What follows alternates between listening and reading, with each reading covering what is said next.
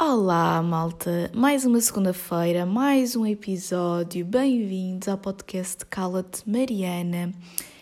O episódio de hoje, como eu tenho estado a estudar e estou farta desta época de exames, já estou nesta porcaria há tipo um mês, já estou farta, já não aguento mais estudar, já não aguento mais ter exames. Enfim, teoricamente esta semana acabam, portanto, para a semana já devo estar assim com um espírito melhor, com episódios mais preparados e mais. Com, com temas mais diversos, não é? Porque, como vocês vão ver, o tema de hoje é um bocado improvisado, mas pronto. Um, e não sei nem que eu queria chegar com esta conversa toda, portanto, bora só começar o episódio.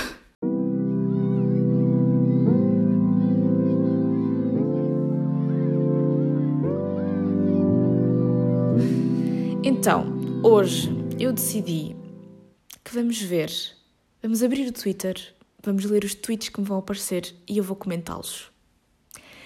Eu instalei Twitter há pouco tempo, há pouco tempo, este mês, exato, eu instalei o Twitter em janeiro, porque hum, não andava a ir à psicóloga e queria um sítio privado para meter cenas tipo diário, estão a ver?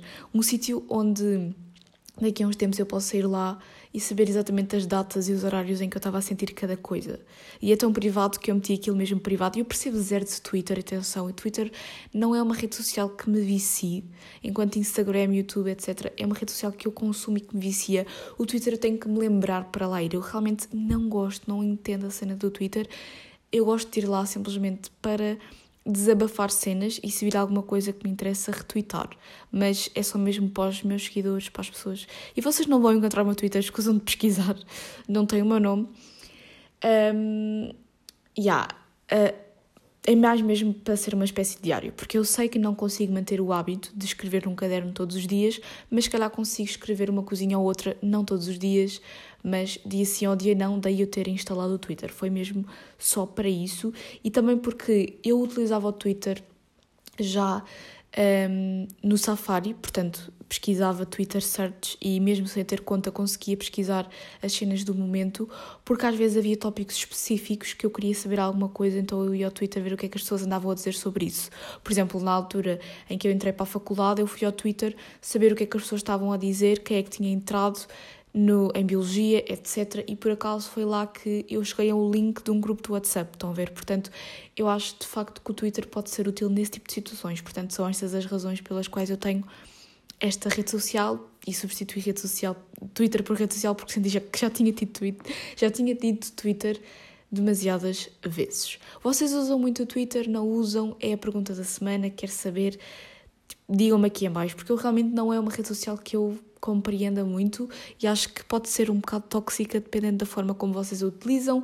Eu, como não tipo, comento cenas nem nada, para mim é zero tóxica, porque yeah, eu só vou vendo as cenas que me aparecem, que normalmente são cenas relacionadas com aquilo que eu também tweeto ou com aquilo que eu retweeto, portanto, para mim é zero tóxico porque eu não utilizo muito a esse ponto, mas eu sei que há pessoas que vivem o Twitter demasiado a sério e não entendo muito bem essa cena. Mas pronto, chega de enrolar, bora lá abrir aqui a rede social. Eu sigo muito pouca gente também, portanto, as coisas que me aparecem não são assim tão variadas como eu estava a dizer.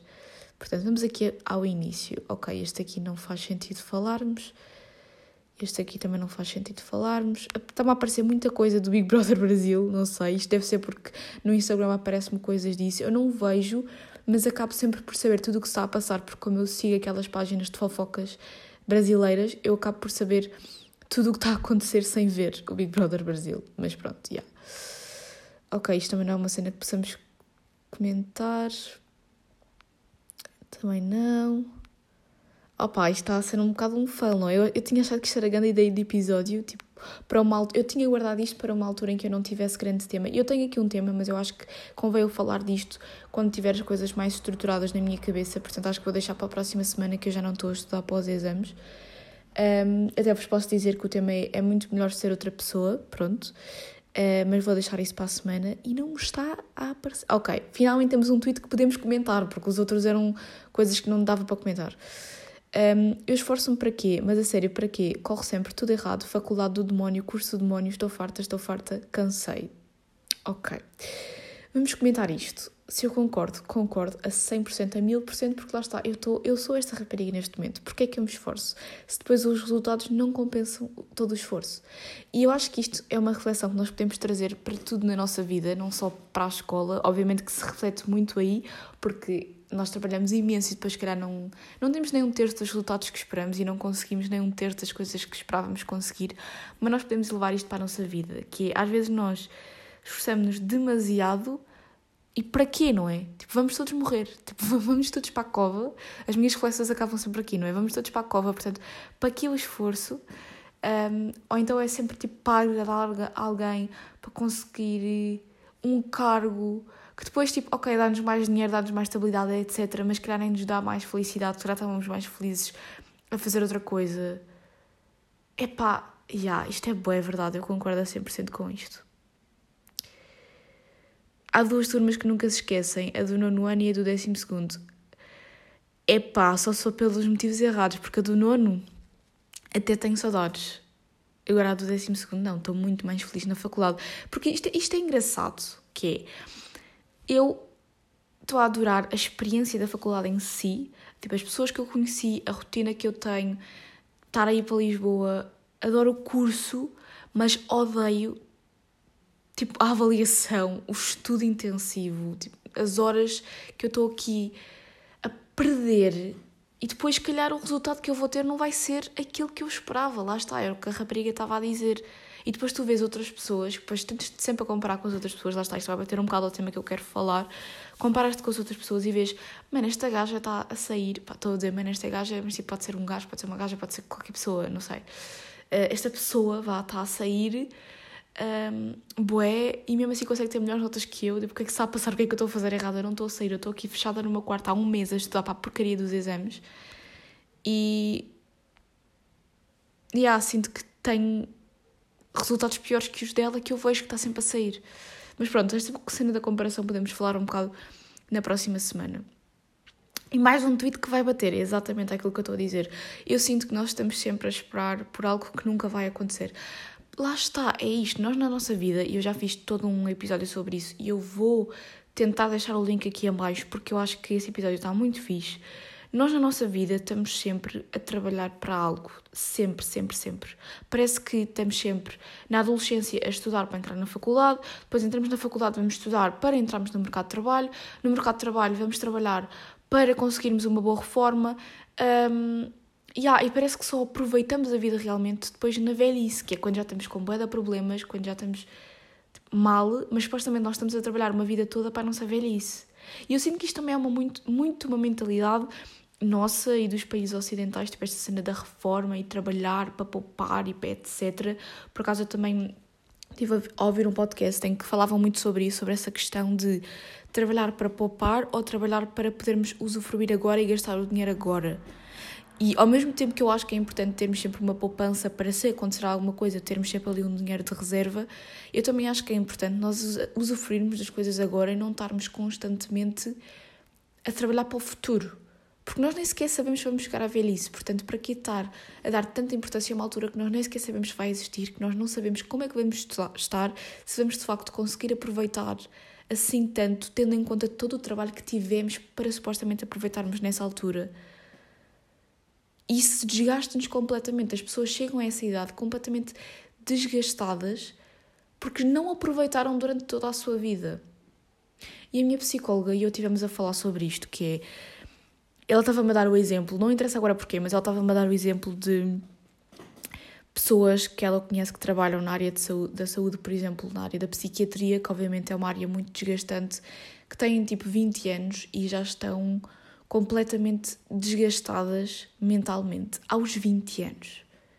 Se estas pessoas não aproveitarem um bocado a vida agora, se estiverem sempre com este pensamento de trabalhar para a velhice, elas vão chegar à velhice e não vão conseguir aproveitar nada porque vão ter desenvolvido ali uma doença mental ou não vão estar bem para aproveitar ou só vão querer fazer ou só vão querer tipo não fazer nada, estar na cama o dia todo Pá, yeah. E depois, todas as experiências que tu podias ter tido ao longo da tua vida, que, ok, eu não estou a dizer que os velhinhos não vão viajar e não vão aproveitar também a vida, mas obviamente já não vão estar nas mesmas capacidades que se calhar aos 20 anos nós estaríamos para conhecer outros países, para experimentar novas coisas, para, para conhecer novas culturas, para conhecer pessoas, sabem?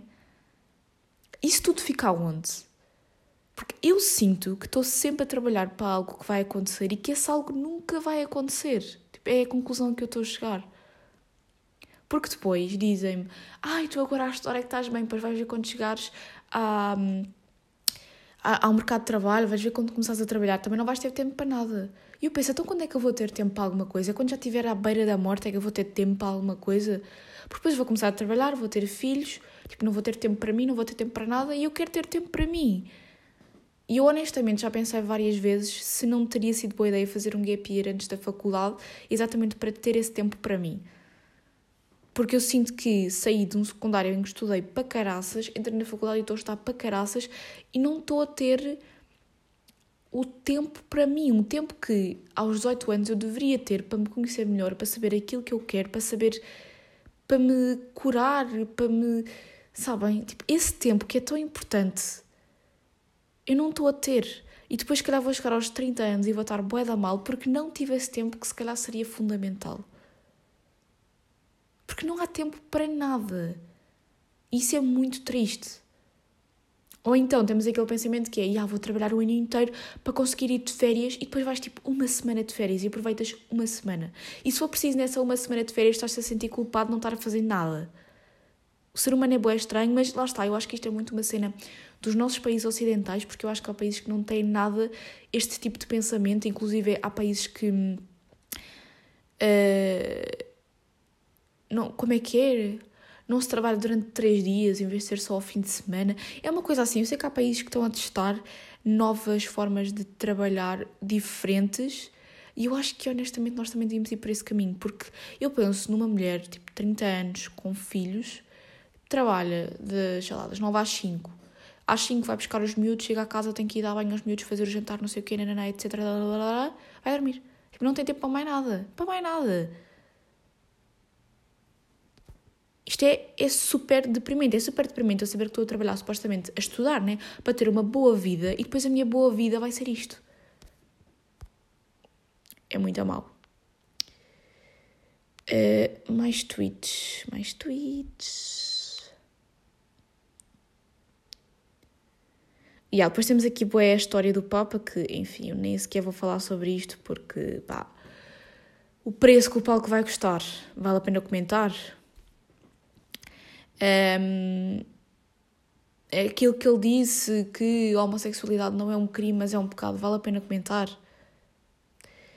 Epá, uh, não nos podemos esquecer que, independentemente de existir Deus ou não existir Deus, que vocês já sabem que é uma coisa que eu não acredito muito, mas respeito quem acredita. Se existir, tipo, ele está-se a cagar para a tua sexualidade. Porque essas coisas, eu já tive esta reflexão aqui com vocês, essas coisas da religião e os pecados e não sei o quê, foi tudo inventado por homens. Não foi inventado por Deus. Tipo, custa-me a entender, tipo, ok, se calhar até há uma coisa superior a nós. Eu não sei, eu não tenho provas se há ou não. Se calhar até há, mas se existir, essa pessoa não inventou regras. Os homens é que inventaram todas estas regras e todos estes pecados. Foram eles que escreveram a Bíblia. Eu posso não saber muito sobre religião e se calhar estou errada e mandem mensagem se acharem que eu estou a dizer alguma coisa errada, mas honestamente parece-me um bocado que há coisas que foram inventadas mais no sentido de controlar e de estabelecer preconceitos do que propriamente para respeitar algumas ideias de uma entidade superior. Mas não sei, isto é a minha opinião, lá está, eu não sei, eu não sei muito sobre religião, eu sei que isto é um tópico uh, sensível, não sei. Uh, com o preço de uma consulta de psicologia, mais vale um surto psicótico que me quebre de tal forma que vivo o resto da vida no meu mundo de fantasia, onde é sempre tarde e gosto. O ar tem um sabor doce e o sol aquece o meu corpo. É verdade, tipo, as consultas são ridiculamente caras, tendo em conta a importância que hum, elas têm para toda a gente. Concordo 100% com isto.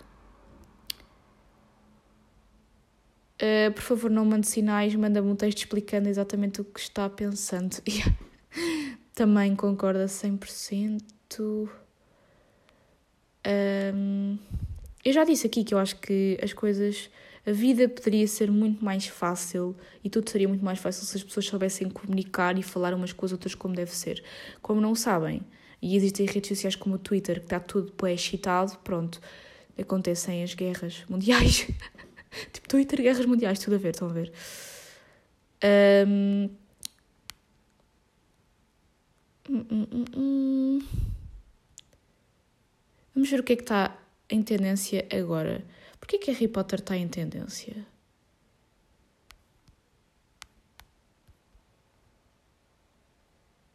Não sei, é, é porque lançaram um jogo qualquer, não foi? Enfim, não sei, sabem que eu só, só vi o primeiro filme e nunca mais vi, porque já não são muito essas cenas. Desculpem, eu sei que agora metade das pessoas saíram do episódio. A Coreia do Norte também está em tendência, também não sei bem porquê. Lisboa, Lisboa em si está em tendência. Lisboa. Adoro. Inês também está. De vez em quando aparecem tipo uns nomes em tendência boa à toa, tipo um Diogo, Gonçalo, Inês, Patrícia, tipo do nada, estão a ver? Do nada. Também não sei porque é que Inês está em tendência, mas tudo bem. Mas eu sou mesmo leiga a usar o Twitter, eu não percebo muito desta rede social, tipo, não sei muito bem como é que isto funciona, nem tenho curiosidade em saber, lá está. Posso ter muitos defeitos, mas ao menos nunca escrevi amo-te muito Filipe André do 7 B numa paragem com corretor. Olha, Mariana, tens aí alguma história para contar? Tenho uma história engraçada, pode ser a história da semana para vos contar em relação a isto. Pá, que eu nunca escrevi, mas uh, eu e uma amiga minha estávamos na casa de banho, depois escrevia-se aquelas cenas, né? Tipo, amo-te Gonçalo, amo-te Rodrigo, estou a dizer nomes à toa, estou-me a lembrar de pessoas que eu não conheço, que é para isto não parecer nada pessoal. Um, e então ela queria escrever amo-te e, e, a pessoa com quem ela namorava, não me lembro se eles já namoravam na altura ou se estavam para namorar, não sei. Um, tirou o corretor da mala, começou a escrever, entra uma contina lá dentro da casa de banho, apanha. E atenção, nós éramos as duas santinhas, nós não fazíamos mal a ninguém, nós éramos bué de certinhas, portanto seríamos tipo as últimas pessoas e a contina conhecia-nos, porque é engraçado que na escola básica, quando eu andava, e na escola do primeiro ciclo, toda a gente se conhecia, toda a gente sabia quem é era quem. Isso é as vantagens de viver aqui numa terrinha, estão a perceber? Eu nem sei tipo, como é que é numa grande cidade, numa grande secundária, numa grande... A secundária já era maior, vá, já, não, já nem toda a gente se conhecia, mas ainda se conheciam algumas pessoas. Mas numa grande escola, tipo, não sei como é que isso deve funcionar, tipo, em Lisboa, etc. Um, e ela apanha com a mão na botija a escrever aquela porcaria. E pronto, tipo, qualquer pessoa era logo participação disciplinar. No caso, como ela nos conhecia, ela ficou tão chocada de estarmos a fazer aquilo, ela só disse: Olha, vou-te dar uh, um pano e vais limpar essa porcaria. Que é para eu não te mandar já para a direção. Portanto, vais limpar isso tudo Uh, e aí, isso é tão estúpido, não sei por que raio é que se fazia essas cenas. Eu, por acaso, adoro estar na casa de banho e estar a analisar, e isso até na minha faculdade, eu a pensar, bem, na faculdade as pessoas já são evoluídas o suficiente e já não vão escrever nas portas e nas paredes. Não, claro que há. Um, eu adoro estar na casa banho e estar a analisar aquilo que as pessoas estão a escrever. Tipo, agora na faculdade não é âmbito André Filipe do sétimo B, mas é também tipo frases filosóficas, cenas desse género, sabem? Tipo, é, dá sempre piada ler aquilo e pensar que há pessoas que perderam tempo suficiente na casa de banho para estar a escrever aquilo. Epá, é uma cena que, que me dá piada. Um, e, e, pronto, e, e tem essa história. E depois, ai, eu lembro-me que nós víamos datas e nomes e nós pensávamos que aquilo era bué para nós. Eu lembro-me que uma vez vi o nome de um rapaz que, pá, pá gostava, né? naquela altura nem era gostar, era aquelas paixonetas, né? Um, e por baixo estava a minha data de nascimento. Mas não era data de aniversário, era mesmo data de nascimento. Tipo, o meu dia, o meu mês e o meu ano. E eu pensei, já, yeah, isto é um sinal. Claramente que a pessoa escreveu isto aqui de propósito para mim, sendo que a pessoa nem sequer sabia a minha data de nascimento, estão a ver? Mas eu pensar, claramente que isto é um sinal. Meu Deus. Tipo, sim, tipo, vamos ficar juntos para sempre. Pá, que coisa mais estúpida. Meu Deus. A sabedoria leva-nos ao pessimismo. O que importa são as relações humanas. Tudo é isso e isso é tudo.